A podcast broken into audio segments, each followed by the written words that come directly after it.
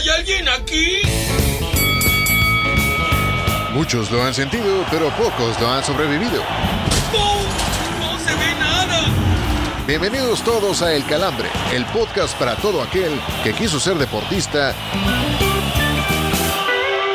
pero se chingó las dos rodillas.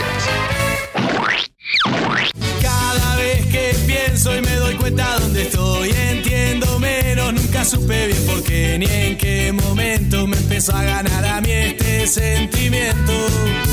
Tan buenos momentos, tanto andar como el Quijote contra el viento, tanto miedo de vivir en la aventura, de tratar de ser feliz con mi locura.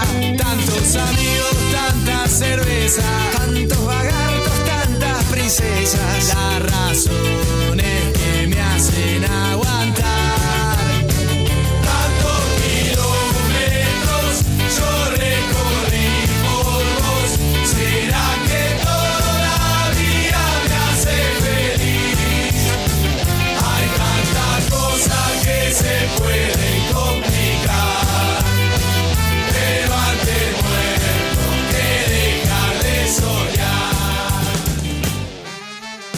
Señoras y señores, bienvenidos sean todos ustedes a la- al cuarto episodio de la quinta temporada de El Calambre. Nuevamente los saludamos con todo el placer y el pinche perro gusto del mundo. Yo soy Oscar Rojas, les doy la más cordial y absurda bienvenida a este podcast. Y pues ya saben que en esta labor informativa o desinformativa no me encuentro solo, por lo cual saludo a mis dos compinches y no por eso este, le vamos a quitar el com. Vamos a saludar a Miguel Ramos y al señor Héctor Cantú que me acompañan como todas las semanas. Señor Miguel Ramos, ¿cómo le va? ¿Qué anda haciendo por estos, por este lado de la cumbancha? Nada, nada, regresando del ángel, señor Rojas, señor Cantú, voladora, qué alegría poder saludarlos. Estoy feliz, vengo de, de- de correr un, par de ocasiones en el ángel, eh, después de que pues mi querido y odiado a la vez Henry Martin pues, pues mojara, ¿no? El, el día de ayer, así que pues qué emoción, qué emoción para el Yucateco y que pues le, le rascamos el empate al conjunto merengue, como chingados, ¿no? Exactamente, yo por andar de hocicón en Twitter, pues ya no tengo que tragar mis palabras con patatas, diría el señor Cantú, al cual tengo el privilegio de saludar nuevamente. Señor Cantú, hoy jugando de visita, chingada madre. Es correcto, andamos acá en la Ciudad de México eh, por cuestiones familiares, con el gusto de saludarlos, de regresar a, a estos territorios, a estos terruños. Oye, yo estoy menos inmamable que el señor Miguel Ramos, ¿eh? Lleva dos, dos, dos, este, dos episodios que el América de verdad lo tiene como pinche pantufla de, de allá de, de señora de, de Tlalpan, pero bueno, se le, se, le- se le pasa, se le pasa simplemente por, por el- los buenos partidos que hizo el América contra, contra rivales europeos, ¿cómo no? Pues sí, digo, estaría toda madre que donde vale la pena, que es aquí en la pinche Liga MX, pues también jugaran igual, ¿no? Pero bueno, oye, antes que otra cosa suceda, yo quisiera mandarle un gran abrazo y un beso a mi vieja, porque pues, este, cumplió años esta semana. Este, ya saben que la amo y la adoro con todo mi ser. Aparte de esta semana fue un tanto complicada, pues porque también cayó en el, también terminó su invicto, entonces le mandamos un abrazo y un beso a mi vieja por aguantarme estoicamente con estos, con este, en estos años de vida que ya se le han de haber hecho moños perro, pero bueno, un abrazo a ella. Y pues y hablando de, gente que aguanta calor y que aguanta candela, pues vamos a, al calambre de la semana que en esta ocasión se lo vamos a dar a la gente de los Cardenales de Arizona, porque le pusieron cláusulas en el contrato a su coreback Kyler Murray para que se ponga a pinches chambear y desquite el lanón que le pagan. Pues, digo, de entrada, ponerle ese tipo de cláusulas a un cabrón al que le pagas un putero de dinero, no sé si hable bien o mal del equipo, pero de eso ya me lo dirá el señor Cantú. No, pues totalmente habla mal, no del equipo, habla mal de ese cabrón, ¿no? Es decir, o sea, ya a qué grado tiene que llegar el equipo que te paga 230 millones de dólares por temporada para que te diga, oye, güey, pero pues dedícale unas cuatro horitas más, ¿no? O sea, fuera de a, estudiar tu pinche acordeón, a estudiar las pinches jugadas, no la vayas a terminar cagando antes de llegar a la zona de anotación. Habla mal del jugador, creo yo, este, porque a final de cuentas, pues eh, la, la calidad la tiene, la calidad está sobrada, pero de repente se nos pierden ese tipo de jugadores, en ese tipo de atletas de altísimo rendimiento y que tienen un talento descomunal, pues que también le tienen que meter un poquito de candela y ser también como eh, solidarios con el resto del equipo, ¿no? Oiga, señor Cantú, pero más que madrear a, a este brother, también hay que hablar todavía peor del brother que le hizo el contrato. Sí, no, güey, está, está igual que el cabrón que le hizo el prenupcial a mi Ben Affleck, ¿no? Que ya me, que ya, que ya me lo dejaron todo molido, este, doña J. Lo. Yo, yo sé que el señor Ramos perfectamente podría entrar al kit ahí, y digo el señor Ramos porque usted es el único soltero en este podcast.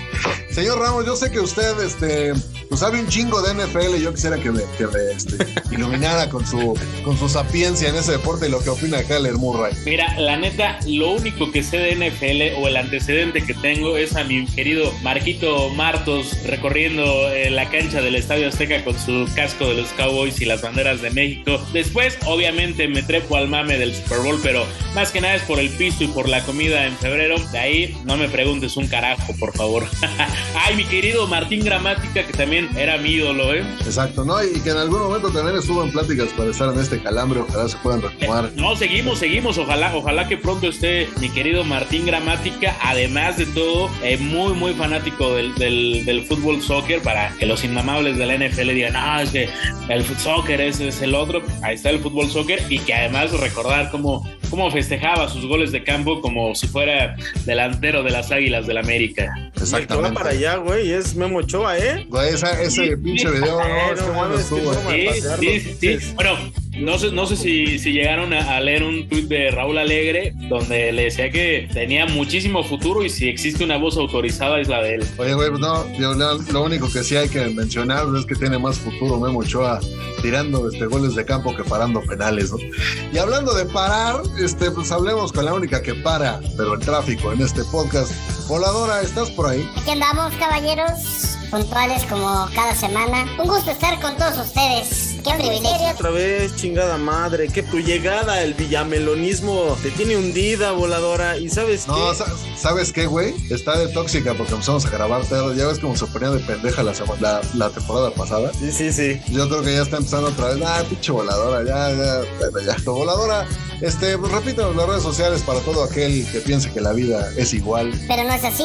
Exacto. Claro que sí. Micelia Cruz de, Micelia Cruz de Internet. ¡Azúcar! eh, sí. de la caña.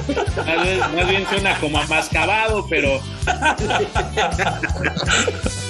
Vámonos con las redes sociales, señores. Saben que nos pueden seguir a través de Facebook. Encuéntrenos como El Calambre-Podcast, podcast, en Twitter como El-Calambre, en Insta como El Calambre Podcast y en TikTok como El-Calambre-Podcast. Síganos en nuestras redes sociales, mándenos un saludo. Y yo insisto que también nos pueden mandar una pinche canción, aunque insistan que seamos como pinche rockora. Pues sí, porque además este, se está gestando nuevamente el, el, subir a redes sociales el playlist del Calambre con todo lo que hemos este, abierto en este, en este podcast. Y hablando de abrir, pues ya vamos a mandar a la chingada esta sección y pues vayamos nuevamente a esto que les encanta, que se llama El Bajo. Porque no solo de noticias serias vive el hombre, Lupita. Aquí te presentamos las notas más absurdas de la semana. Para oreja y no pierdas detalle, El Bajón. El otro hora carnal Marcelo Ebrard reveló que tanto él como Andrés Manuel López Obrador ya fueron invitados por el gobierno de Qatar para estar presentes por aquellas tierras arenosas durante el Mundial de 2022. Tengan para que aprendan. Dado que sus salidas recientes al gabacho no han ido muy bien, de todo corazón deseamos que al señor presidente del Palacio se le atraviese otro viaje a Nayarit para que no vaya a ser el pinche oso a Medio Oriente. Después de ser presentado como nuevo jugador de la Juventus y jugar contra Chivas, el medio campista Paul Pogba podría perderse hasta dos meses del torneo por iniciar, dado que se chingó el menisco de la rodilla derecha. Eh, no me digo, no me parece que este chico sea muy listo. Cuando ustedes se quieran sentir mejor porque perdieron lana haciéndonos caso con los pronósticos, recuerden que la Juventus le paga a un pinche lanona Pogba nada más por estar haciéndose güey. Luego de que se incrementaran las invasiones a la cancha durante el final del torneo anterior, la Premier League anunció sanciones que irían desde multas, vetos por entrar al estadio o hasta prisión para aquellos que osen meterse en un terreno de juego. ¿Quieres que me ponga rudo, eh? Ojalá esto sirva de ejemplo para cierta liga mexa, pues seguimos esperando las sanciones ejemplares que prometió Miquel Arreola cuando pasó todo el pinche desmadrito ese en Querétaro. Siguiendo la moda de los servicios streaming, la NFL lanzará NFL una plataforma de paga con la que los aficionados verán la mayoría de los partidos de esa liga donde quiera que estén. Ojalá que las palabras de los fans mamadores de la NFL sepan bien sabrosas, pues andan muy opinadores sobre las plataformas de streaming y la Liga MX. ¡Qué bruto, focalicero! Y ahora andan muy calladitos por tener que pagar más por ver su deporte favorito. Saludos a los de Sky Soccer Plus. ¡Anda la osa! ¡Son unas papas! Señoras y señores, esta sección es patrocinada por tres güeyes a los que salir a pistear les genera malestar por casi una semana. Sean todos bienvenidos a la cruda, señores. Ahí estamos, señores. Hemos entrado, ingresado a la cruda, no sin antes recordarle a los fans mamadores de la NFL que se vayan a la burger, se por estar ahí de pinches hocicones, pero bueno, ya. Teníamos que comentar ese, ese punto porque andaban muy pinches, este, muy pinches hablantines la semana anterior. Pues se va a enojar Hoslar, güey, no mames. Ah, güey, pues este cabrón le va a llegar el güey no comentario en puede 2024. Ese güey no puede contratar ese servicio porque no se puede ni conectar una pinche videollamada, güey. Ahora imagínate, va a querer ver un juego de la NFL, te va a tardar tres horas en la patada, en la patada de despeje, güey. Güey, se va a aventar primero el Super Bowl 32, imagínate, ya vamos por ahí del 60. No, bueno, Sí, ya. sí. Saludos a Hoslar, donde quiera que se encuentre. Ojalá ya tenga un pinche internet decente para que se pueda unir con nosotros en la próxima temporada, que es cuando realmente lo ocupamos al cabrón. Pero bueno, luego de los partidos de media semana, pues hay que hablar de, lo que viene para el, para el fin de, dirían los mamones de los españoles. Este, y bueno, luego de los partidos de media semana y con cinco juegos para casi todos, ¿qué club se acerca más al fútbol champán?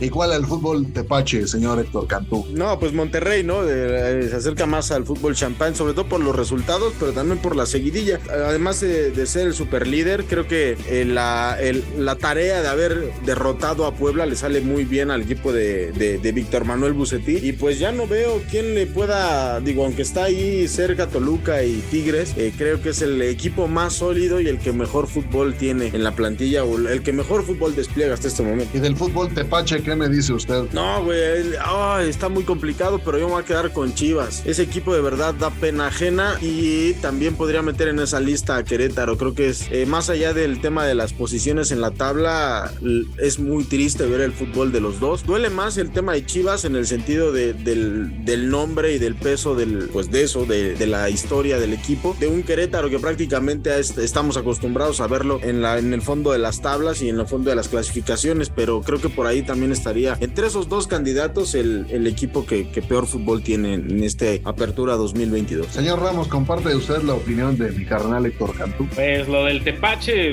yo creo que hay más candidatos. También ver Mazatlán, Juárez, Querétaro. Digo, tristemente terminan por ser más los que despliegan un fútbol para dormirse. Incluso el propio América, el, el fin de semana pasado ante Cholos, no, no tuvo para nada fútbol. Digo, parecía que les habían cambiado el tema y de lo que habían dejado o, o la resaca que teníamos de buen paladar contra el Manchester City, pues en la frontera se les quedó, no lo dejaron pasar porque nada, muy pobre.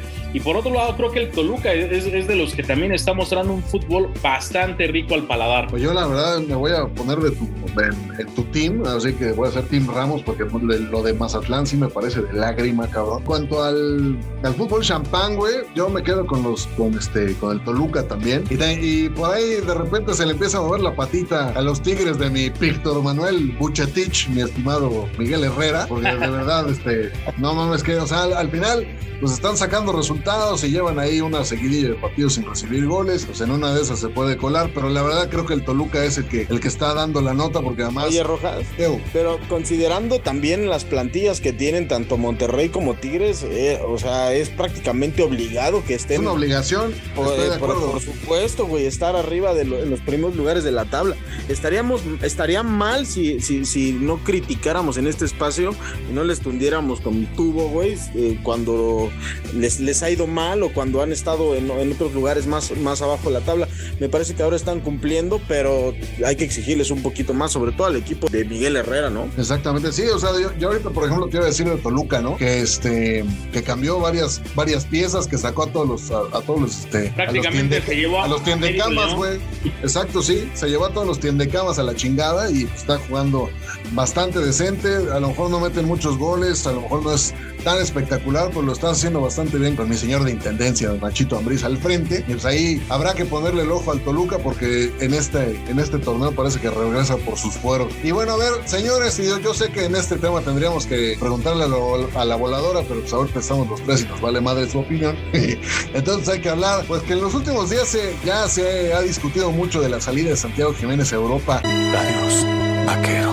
Señor Miguel Ramos, ¿cómo le irá al delantero por los mamonamente llamados Países Bajos? Yo creo que bien, yo creo que bien. Digo, eh, el chavo, valga la, la está chavo, es el momento preciso para poder emigrar, aunque muchos están diciendo que puede perder el mundial. Se me hace estúpido el que digan que el dar salto a Europa le podría costar el mundial a Santiago cuando va a un equipo que es formador, a una liga que se le ha dado en un 90% a los mexicanos. Por ahí Joaquín del Olmo creo que fue de los únicos que no, no logró dar el salto de calidad en, en la Eredivisie. De ahí pues tenemos historias como la de Chucky Lozano, el mismo Eric Gutiérrez que parecía ya más que perdido. Hoy en día está convertido en un titular importantísimo en el PSV, ni, ni hablar de Edson Álvarez. Entonces, el hecho de que vaya al Feyenoord y que además pues es un equipo también importante, si no, si no liguero, pero llega por momentos a jugar Europa League y es de los que le compite al PSV y al Ajax, va a ser una vitrina muy importante y yo creo que al contrario es el momento exacto y que además el delantero está enrachado para poder dar el salto. O sea, mejor momento que este difícilmente va a tener para poder ir al viejo continente. eso, eso de que le habían mandado a la chingada y lo iban a mandar a la chingada del mundial porque este, porque Europa, pues lo publicó un quesito de puerco que ya sabemos quién es y la verdad a ese cabrón hay que tenerle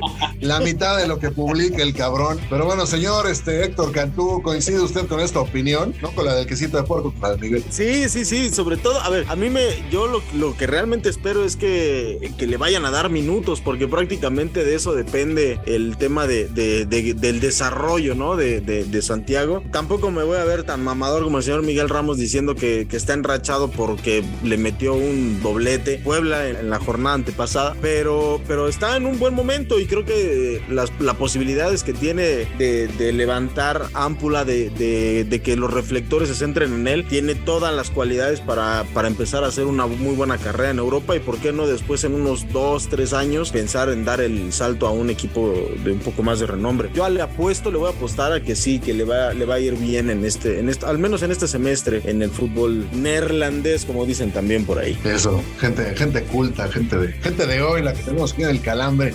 Y bueno, hablando de situaciones de hoy, primero tendría que empezar esta pregunta con el señor Miguel Ramos, pero no quiero que, se llene de algo ahí medio extraño en la transmisión. Y pues luego del Moletour, el América sale fortalecido después de enfrentar al Madrid, o ya empezamos otra vez, o sea, ¿con qué imagen nos quedamos? ¿Con el fuera Tano del fin de semana o con el partido del Madrid del miércoles, tío, del martes, señor Héctor Cantú? No, yo quiero pensar que por el bien del fútbol nos vamos a quedar con la imagen del América del martes. Y yo creo que eh, los, hay ciertos movimientos, hay ciertas decisiones del Tan Ortiz que comienzan a tener ciertos destellos de que está haciendo bien las cosas y de que este equipo, por ahí de la jornada 8, 9, va, va a estar en lo más alto de la tabla y va a estar compitiendo por un lugar en la rumbo a la liguilla. Entonces, eh, fue un. A ver, también el tema del, de los traslados, el tema de tener tantos partidos en tan pocos días, pues puede ser un, un razonamiento o una razón por la cual el equipo del América no haya dado un tan buen partido contra contra Cholos, pero este equipo de que va a levantar, va a levantar. Y yo, yo espero que se acerque más a la versión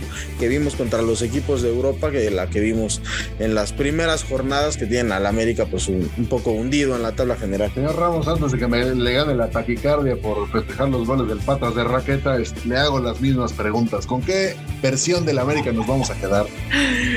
No, pues es que es, es, es extraño. Yo a comparación del señor Cantú, creo que sí existirían un par de cosas que reprocharle al Tan Ortiz y, una de ellas la, platicábamos previo a, grabar este, este episodio, ¿no? Como un hombre como Lara que está teniendo una, sí, podríamos decirlo, hasta pretemporada porque no lo, no lo dejó jugar el fin de semana pasado ante Tijuana, pero que lo vemos contra el Manchester City, contra el Real Madrid, pues eh, jugando extraordinariamente bien.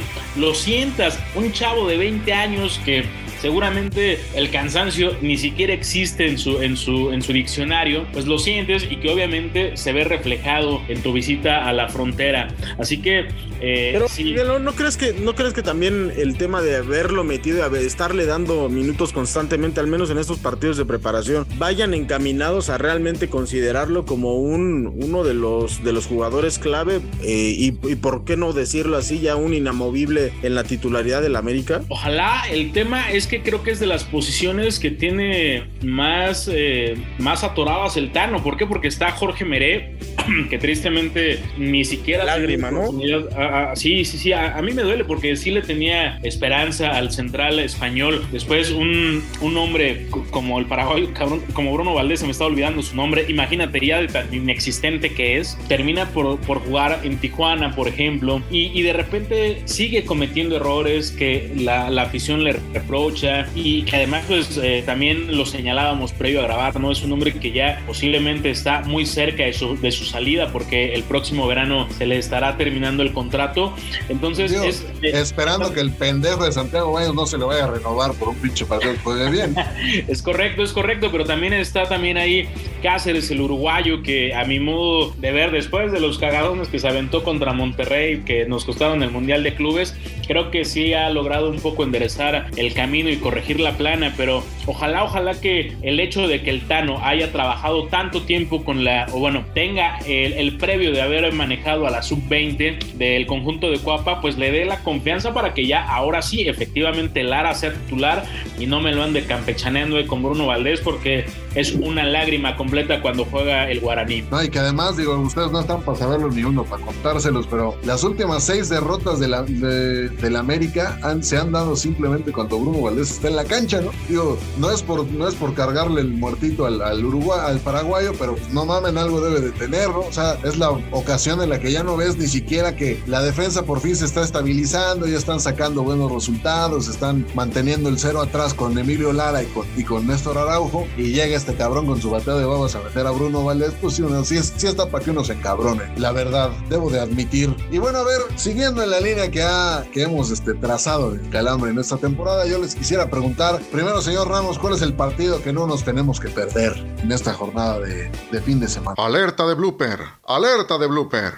Si quieres saber quién fue el calambrón que la cagó, espera al final del episodio para escuchar todas nuestras fallas. Pues yo creo que el América León, señor Rojas, yo creo que digo, independientemente de ser americanista, es, uno de los partidos importantes y que además también la, el, Bajío le ha costado de repente al equipo de Coapa, entonces espero que, que el América logre sacar esos tres puntos, pero creo que es de los partidos más atractivos para el próximo fin de semana. Señor este, Héctor Cantú, ¿qué opinión le merece esta acepción del señor Miguel Ramos?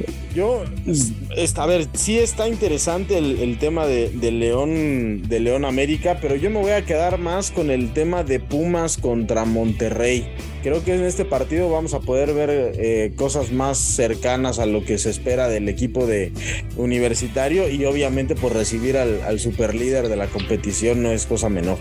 Oye, este, a ver cómo reacciona Dani Alves a jugar a las 12 del día. Exactamente. A ver, a ver si no, a ver si no nos requerimos este acudir a América Sur con el señor Alves. Bueno, güey, y también no nos podemos olvidar que la pinche voladora ya apostó un paseo en tanga por las afueras del Estadio Azteca en el Cruz Azul contra Necaxa, güey. No mames, qué, qué espectáculo tan lamentable, la verdad, güey. Sí, sí, qué, pena con las visitas, pero, pero está bien, digo, ya cada quien que, ahora sí que este, en gusto se rompen géneros.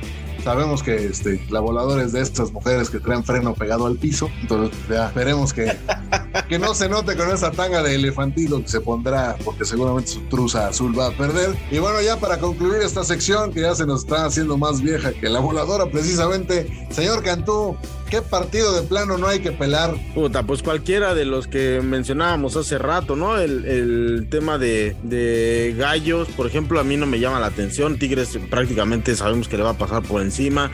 Lo mismo con Juárez, que creo que Toluca no va a tener ningún problema. Y, el que nada se me antoja de verdad es el de Cholos, aunque lleva dos buenos resultados Cholos en los últimos partidos.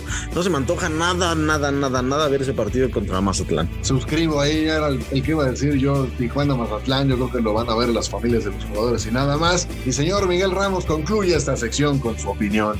Lo mismo, lo mismo, ¿eh? Tijuana, Mazatlán, pero ni, ni el mismo Hank va a querer ver el sufrimiento que se puede dar en la frontera, ni Miroslava, que le encanta andar subiendo historias en el estadio caliente. Estoy bien caliente. Mira, convénzame porque ando bien caliente. Creo que va, va a querer. O güey, aclara que así se llama el estadio, güey. Exacto, güey. No, por eso, no, por eso nos Una no, no, Los que nos escuchan son gente de bien y no son. Estamos buscando patrocinios y tú te metes con bueno, está bien ya. es correcto, es correcto. No, digo, no, no, no sé si sea caliente, pero el tema acá es que pues eh, tan caliente puede ser ese juego que te puedes dormir. Pues mira, antes de que nos caiga el señor Hank con algunas de las mascotas que dicen que tiene por ahí en su casa. Ah, más bien que nos caiga con patrocinios, por favor. Sí, ya sé, güey, pero digo, después de que te sabroseaste a su vieja, pues yo creo que no le va a gustar mucho. No, no, no, jamás hice eso, jamás hice eso. Nada más dije que... Yo tengo otros datos. Iba a ser tan aburrido que ni siquiera iba a querer subir historias de Instagram como regularmente lo hace con el solaje después de que pues muchos tiempos lo, lo hacía en el volcán, ¿verdad? Así que también volteó bandera como la voladora. Exactamente. Saludos a Rafa Sobis, donde quiera que se encuentre. Vámonos ya a lo que sigue, que en esta ocasión les traemos un invitado muy especial y aparte, pues de otro lado de, de este hermoso y distinguido continente americano. Ya llegaron a levantarnos el rating. Es por eso que los invitamos a ponerse de pie para recibir al invitado de la semana, el calambre de oro.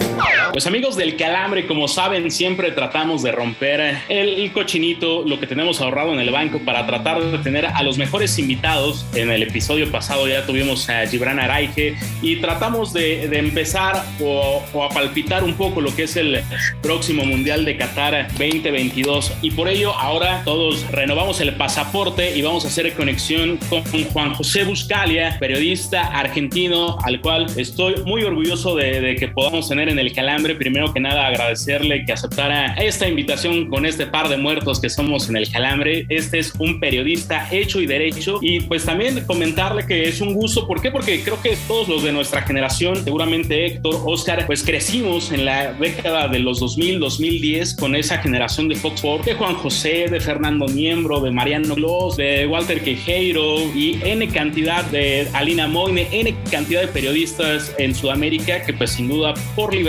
Libertador Copa América y demás, seguíamos en Fox Sports del Cono Sur. Así que es un gusto poder saludarte, Juanjo. ¿Cómo, cómo estás? Abrazo grande, un placer eh, escucharte. Gracias por la invitación y saludos para todo, para todo el equipo. Gracias por tus palabras. Me hace sentir un poco grande porque ustedes ya son gente madura, o creo yo. Y, y, si crecieron viéndome, quiere decir que estoy bien.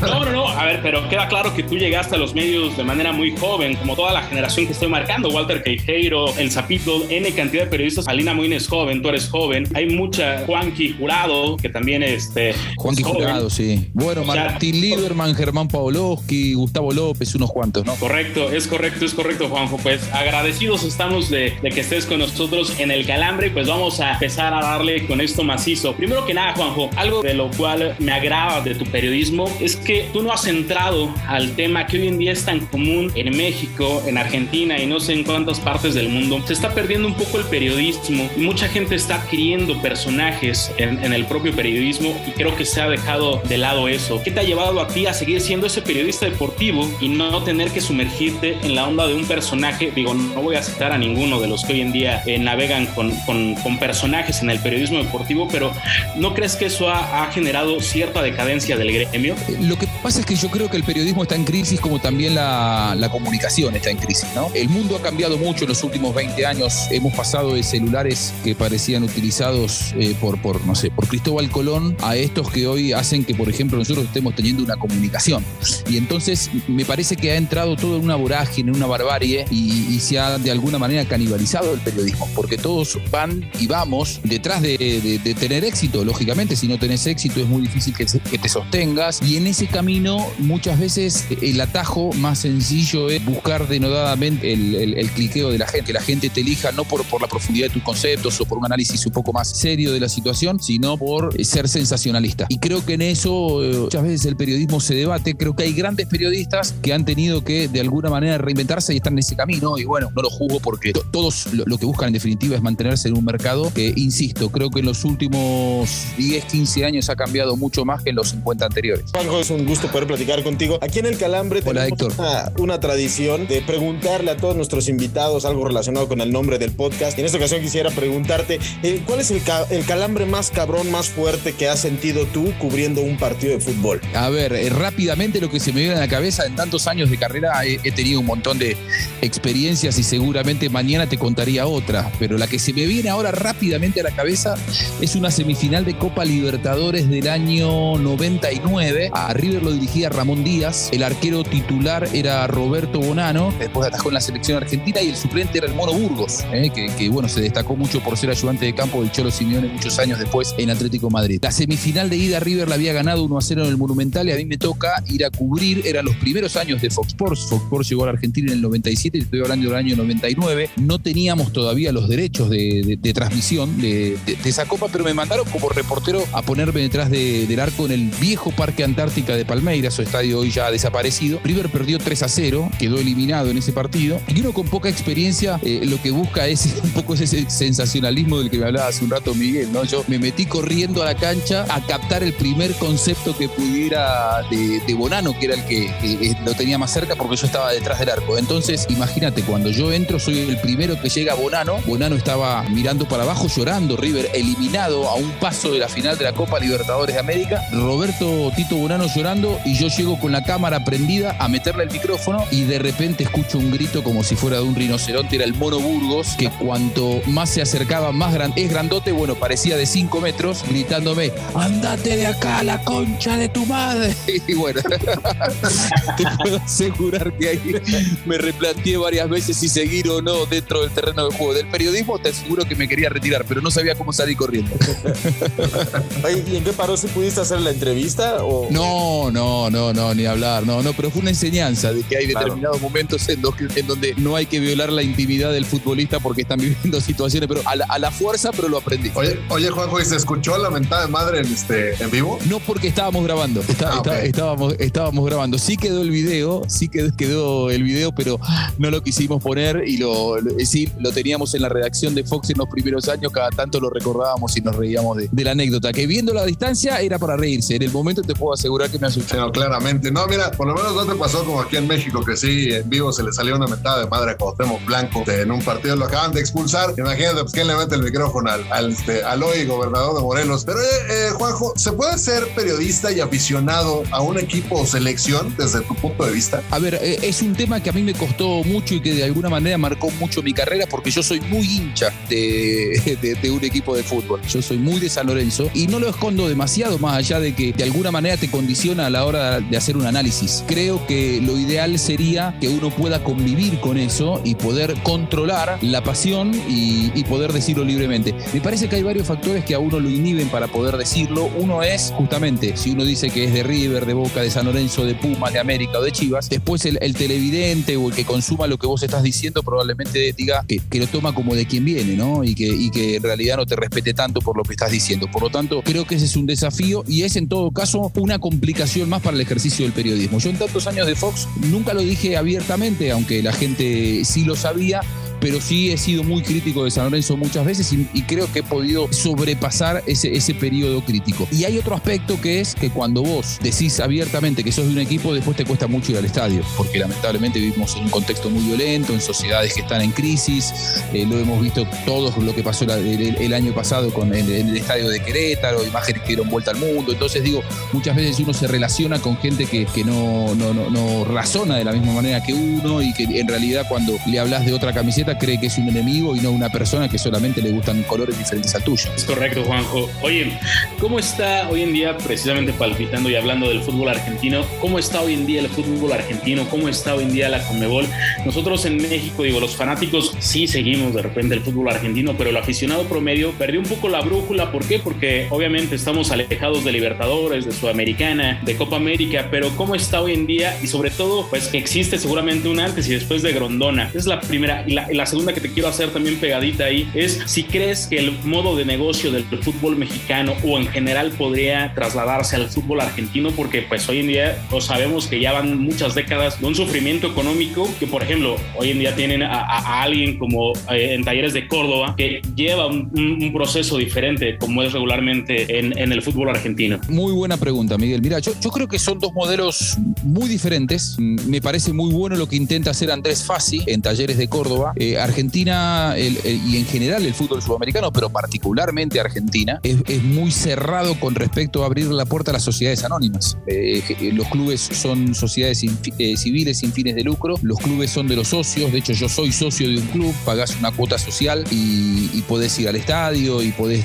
tener voz y voto en las decisiones, es decir, los clubes no se manejan como una empresa, sino que se manejan como sociedad civil. Me parece que el fútbol argentino necesita abrirse, abrirse a las sociedades anónimas lo que no significa que vaya a, imitar exactamente el modelo del fútbol mexicano. Para mí, eh, y ustedes saben que yo soy un gran consumidor del fútbol mexicano y trabajo en medios mexicanos también, creo que lo que hoy tiene en hack a, la estructura eh, global del fútbol mexicano, y cuando digo global, digo salgo de los mayores, en donde la, expectativa no es la mayor para, o no es la mejor para, para el Mundial, porque no se encuentra un centro delantero. Digo, faltan valores en el fútbol mexicano a nivel masculino profesional, pero también hay crisis en el fútbol femenino, también hay crisis en el fútbol de juveniles, la selección sub-20 acaba de quedarse afuera del Mundial. Digo, me parece que el, modelo del fútbol mexicano claramente está en crisis porque a mí me parece que se privilegia demasiado el negocio, que se busca demasiado comprar jugadores en el exterior y se han olvidado de formar talentos nuevos. Creo que el fútbol mexicano le va a costar en, en la medida que sostenga este, este modelo tan de compra y venta, le va a costar volver a ser una potencia inclusive en CONCACAF, porque, porque yo veo que, Canadá ha crecido, que Estados Unidos ha crecido, que generan talentos, que se transforman en exportadores de talentos constantes y los, los jugadores mexicanos que saben jugar al fútbol son constantemente tapados por futbolistas que llegan de la mano de un, empresario que hace buenos negocios, pero que no necesariamente piensa en el bien del fútbol mexicano. Por lo tanto, me parece que quizá el modelo ideal sería un híbrido, ¿no? Entre eh, abrirse a las sociedades anónimas, que me parece que es, es una cuestión de estos tiempos, pero que se priorice la generación de nuevos talentos, que creo que es lo que hoy tiene en jaque al fútbol mexicano. Juanjo, ¿le hace falta la representación mexicana a los torneos oficiales de la Conmebol? No, no le hace falta. Se puede sobrevivir. De hecho, los equipos mexicanos se han ido hace ya varios años. Creo que el, eh, último año fue el 2016, si no me equivoco, 2015, 2015, ¿no? 2015 que, es cuando Tigre llega a la final contra River. Le aporta mercado. Colmebol nunca quiso que se fueran los equipos mexicanos de, de la Copa Libertadores, que se fuera la selección mexicana de la, de la Copa América, que se fueran de la Copa Sudamericana, que hay un ganador, Pachuca ganó la Copa Sudamericana. Es decir, en Colmebol siempre se, estuvo muy abierto a que volvieran los mexicanos o a que nunca se fueran, pero bueno, en su momento, y se entiende por, por una cuestión de, pertenencia con la CONCACAF, era, era difícil para los equipos mexicanos. Ahora, sería una gran oportunidad que vuelvan a juntarse porque me parece que le da un prestigio futbolístico a los mexicanos que hoy no encuentran en CONCACAF, un nivel de competencia que es valioso para el día a día, justamente para el crecimiento de los futbolistas mexicanos, eh, competir en Sudamérica y es indudable que eh, si vuelven los equipos mexicanos y pienso rápidamente en los equipos de Estados Unidos, se estaría duplicando el mercado para, para Colmebol, por lo tanto, y para la Copa Libertadores. El tema es, Colmebol es dueño de la marca Copa Libertadores, hay que ver de qué manera pueden volver los equipos mexicanos y poder convivir y que los dos hagan creer, eh, crecer este, este, gran negocio y esta gran competencia. ¿no? Oye, Juanjo, yo tengo una, una pregunta que tiene que ver con algunos de tus colegas y con lo que, y con lo que haces tú. Tenemos esta versión de que hay algunos periodistas por allá que hablan de que en México se juega fútbol con la pelota de Kiko. Y tenemos otros que son ávidos consumidores de fútbol mexicano como tú. Y el, y el promedio de los, pues, del aficionado en México, pues no sabe a quién hacerle caso. O sea, ¿con quién te va, con qué versión te quedas? ¿Con esta versión de que aquí pues, prácticamente no se sabe o con la versión de un periodista informado? Pues que al final, pues sí tiene un, un, un poquito más de uso de razón al hablar de un fútbol como el nuestro. Mira, Oscar, arrancamos este podcast hablando de la crisis del periodismo, ¿no? De que muchas veces hay colegas que lo único que buscan es eh, que clique en sus notas. Bueno, ahí está la respuesta. ahí está la respuesta. O sea, yo no, no, no me voy a poner a hacer nombres propios, pero realmente cuando escucho a algunos colegas argentinos decir ese tipo de cosas, lo que buscan es justamente la reacción del mercado mexicano para de esa manera tener, o sea, tener repercusión en México significa que un mercado enorme te clique y entonces vos después le podés mostrar a, a tus redes sociales que hubo tales reacciones o interacciones. Digo, se lo utiliza en muchos casos al periodismo, eh, a un mercado mexicano, diciendo barbaridades para que el mercado mexicano reaccione y de esa manera obtener réditos. No respeto esa manera de hacer periodismo, para mí eso no es periodismo. Son personas que no miran ni un solo partido de fútbol mexicano, no conocen absolutamente nada ni de la selección ni de su liga y lo único que buscan es repercusión. Por lo tanto, ese tipo de, o esa manera de hacer periodismo yo no la respeto. Eh, Juanjo, pero verdaderamente digo, ya, ya enmarcabas la crisis que estamos viviendo, ¿no? El no vamos a Olímpicos, estamos sufriendo un poco con, con Gerardo, hombre en el cual ah, confío plenamente, pero a como, a, como, se habla, ¿realmente el fútbol también podría,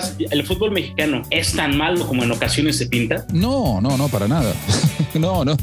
A ver, acá, acá hay un combo explosivo que se dio con aquella reacción de hoy. Hoy los jugadores graban absolutamente todo y hay determinadas reacciones que después hay que explicarlas y, lo ideal hubiera sido que no salgan al aire. Cuando, por ejemplo, Dibu Martínez celebra porque le toca a México, en realidad lo que celebra es que no le toque a Alemania, que es lo que me pasó a mí. O sea, en Argentina el temor era que nos tocaran dos europeos y, y que saliera México era que no te tocaban dos europeos y que encima evitabas a Alemania. Que Alemania es a Argentina lo que Argentina es a México. Es decir, es, es su sombra negra, es su bestia negra, es el que le ha ganado la final del 2014, nos ganó la final del 90, nos echó eh, goleados del Mundial 2010, nos echó del Mundial 2006. Es decir, si podés evitar Alemania, evitalo. Y la verdad es que esa es la reacción de Dibu Martínez. Eso lo he explicado varias veces y me parece que, que no hay, no, no, no, hay, o sea, si uno quiere ver otra cosa es porque un poco también le gusta el cuento de qué malos los argentinos, cómo nos subestiman.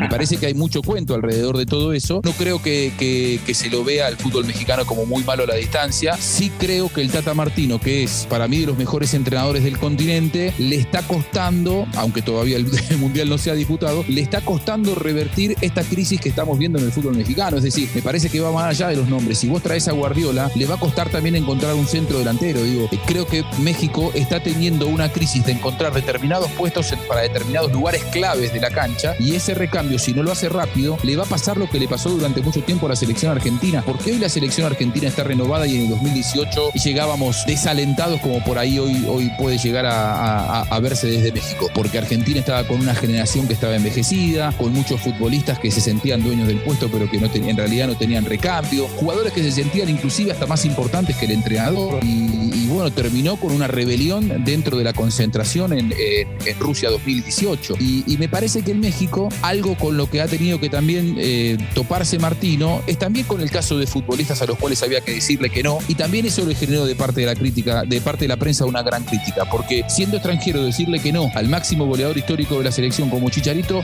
es algo que no es gratuito. ¿eh? De un día para el otro eh, no es que vas a, a- recibir adhesiones constantemente, sobre todo si tu centro delantero titular indiscutido como Raúl Jiménez de repente le pasa lo que le pasa, se fractura el cráneo y aunque nos duela, Raúl Jiménez nunca volvió a ser lo que era y a uno le cuesta encontrar, por ejemplo, en ese puesto clave que es el de centro delantero, un jugador indiscutible hoy en México.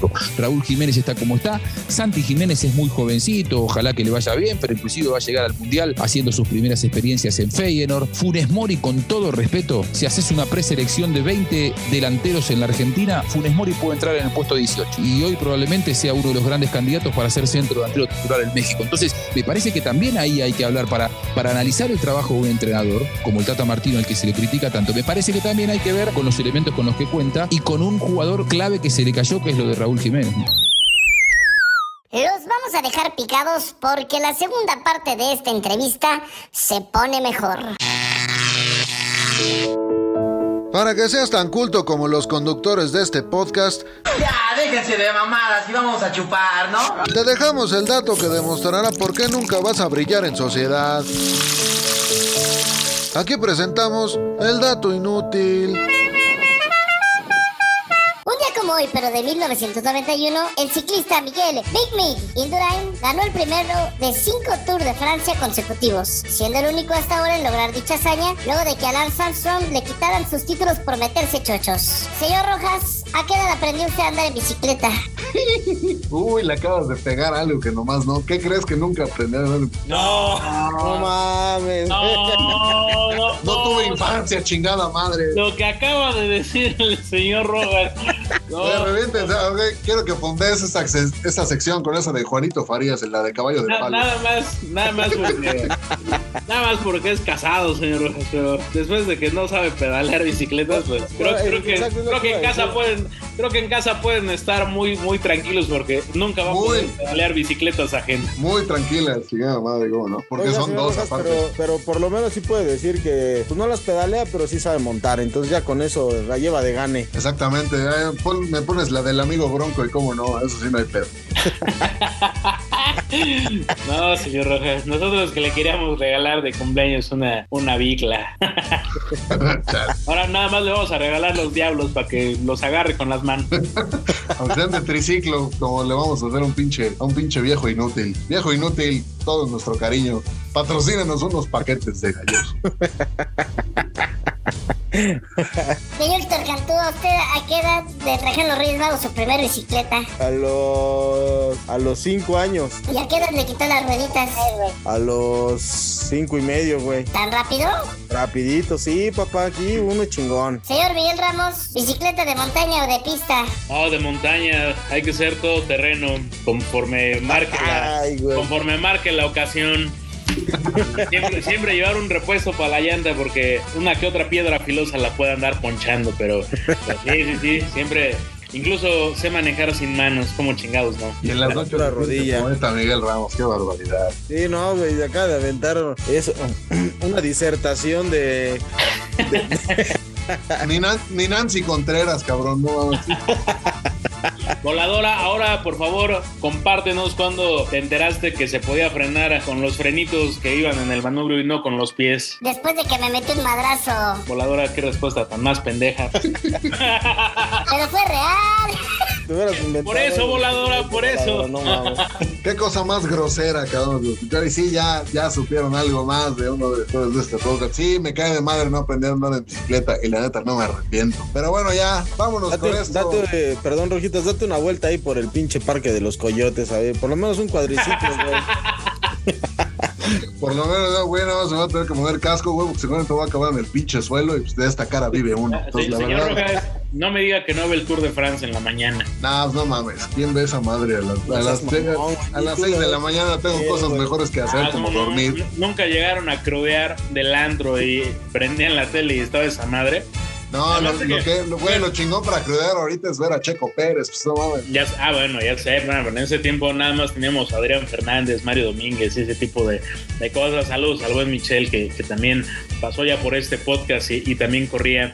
Eh, oigan, pero lo que sí era bien tradicional y de mamador, no sé si ustedes lo llegaron a tener, fueron la- las pulseritas de Lance Armstrong que a todos nos transeó, hizo la nononon, que además después de todo resultó que no era tan chingón. Sí, eso sí, tenía como tres, la neta, y de colores varios aparte del culero, ¿no? Señor Cantú, ¿usted también se llegó a comprar su pulserita mamadora de Armstrong? No, güey, pero a mí me regaló, me, me regalaron un par, pero eran piratas, güey. ¿Qué decían? No, pues eran igual amarillas, pero sí traían como, como. ¿Decían Club rebaba, América? güey. no, güey. Traían como, como rebaba, güey. Pues ya se veía ahí que no, no eran las chidas. Pero bueno, pues uno de repente sí las empezó a usar nada más por subirse al pinche tren del mame. Ah, dice la voladora que también le han dado cosas que traen rebaba, pero este. Pero a sí le gustan. A ver si un día nos logra especificar qué. Pues sí, como pinche luchador de la Merced de estos que vendían este, en los mercados. Saludos a Shocker, por cierto, que lo seguimos esperando al culero a ver si ya cuando, ya cuando venga se le enderezó la, ya se le enderezó el hocico. Oye, güey, sí es lo que te iba a decir. A ese güey sí se le quedó la rebaba. Pero la rebaba de las muelas, güey, porque. Lo bueno, lo bueno de lo bueno de Shocker es que si llega a perder su chamba como luchador podrá hacer imagen de la comer con esa pinche cara de, con esa pinche boca de pelícano. Pero bueno, ya. Dicen que la cover lo buscó para hacer el nuevo Julio regalado. Como chingado. Exactamente. Nada más que no pudieron grabar los, los, este, los comerciales porque hacía un chingo de aire y se, se le iba a chocar más el hocico. Pero bueno, ya. Voladora, por favor, repítenos las redes sociales antes de que esto se vuelva un congal de quinta, como siempre. Sí, señor Rojas. Por cierto, qué vacilados andan hoy. Pues Síganos en las redes sociales. En Facebook nos encuentran como El Calambre-Podcast. En Twitter como El-Calambre. En Insta como El Calambre Podcast. Y en TikTok como El-Calambre-Podcast. Un saludo, una mentada, una canción, lo que ustedes quieran mandar a nuestras redes sociales. Una lágrima y un recuerdo, Una, chingada. una bicicleta para el señor Rojas. Ah, chingada. Bueno, ya, déjenme en paz con esos traumas de infancia. Señor Cantú, ¿algo que agregar? No, nada, güey. Ya le atundimos a Shocker. No va a querer regresar a este pinche episodio, güey. Acaban de decir pelícano de la comer. pues, Con qué pinches huevos, ¿no? Pero bueno, saludos también a Shocker y a todos los que nos han dejado plantados en los micrófonos de este, de este H Podcast. Por cierto, por cierto, lo que sí se tiene que reconocer es que dicen que lo más recomendable de la taquería de Shocker son los tacos de cachete. Así que a ver, si- a ver si pronto vamos a pronto vamos a probarlos. Exactamente, a ver, a ver si no nos, si no nos sale con con que está muy dudoso. Oye, Shocker, mm, ¿qué pasó? O sea, algo, algo del estilo. Señor Miguel Ramos, despídase de la gente como es de Ah, es un placer, es un placer, como siempre, caballeros. Gracias, gracias por, por ser mi terapia y así me evito pagar el psicólogo. Señores, a nombre de la voladora, a nombre de Miguel Ramos, del señor Héctor Cantú, yo soy Oscar Rojas y les recuerdo que por favor guarden el agua para hacer gárgaras y si no, guárdense la voladora también. Nos escuchamos la siguiente semana. Recuerden que el abuso de este producto ya saben que no les genera ningún pedo. Hasta la vista, babies. Nos vemos en unos ocho días. Se viene el tuta tuta, tuta tuta, tuta tuta, bailando el tuta tuta, tuta tuta, tuta tuta, la murga tuta tuta, tuta tuta, tuta tuta, haciendo el tuta tuta, tuta tuta, tuta tuta. Ha sonado el pitazo final de este podcast. Pero no se apuren, que amenazamos con volver la próxima semana. Recuerden que el abuso en el consumo de este producto no es nocivo para la salud. No, sí, este, está como algo. No, no, ¿cómo dijiste, Miguel? Algo. ¿De qué, güey? ¿De qué? ¿De qué? Puta madre. No, no, mamá. bien chaqueta Es que después. me perdí, no, no, me perdí, me perdí, me perdí, me perdí en el sentido que dijo algo de. Ya valió verga esto. Ya valió verga. Ahí está. Querías bloopers, ¿no, cabrón? Ahí está. A ver, querías Querías- material para, para hacer Material más para incidentales, ¿no? Querías material para hacer más jocoso el episodio. Güey, es que se vamos con lo de. Que dice que le vale verga. Dice que no, que no, que no. Entonces, señor Cantú. Perdón, güey, perdón, tenía, tenía, tenía Que no es tema, que no es tema. micrófono muteado, no, no, no. ¿Cómo? A cabrón. Que se fue el señor Cantú. Perdón. Se fue esta madre, güey. Qué cabrón. No mames. Pinche chingadera, güey. Eh, No le, no le digas a Samsung, está bien que. Está bien que no has No. comprado sus pulseras, güey, pero. Eh, le está quedé- bien que se ha metido con con- los